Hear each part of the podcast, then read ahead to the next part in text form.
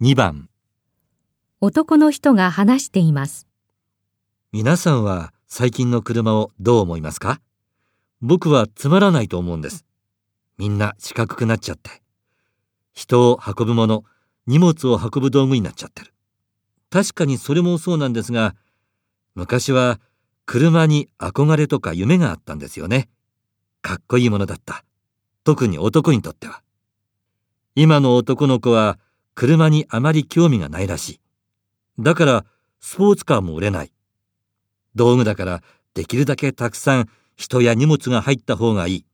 だから四角くなるわけで、男の人にとって車はどういうものですか1、人や荷物を運ぶもの、 2、かっこいいもの、 3、四角いもの、 4興味がないもの、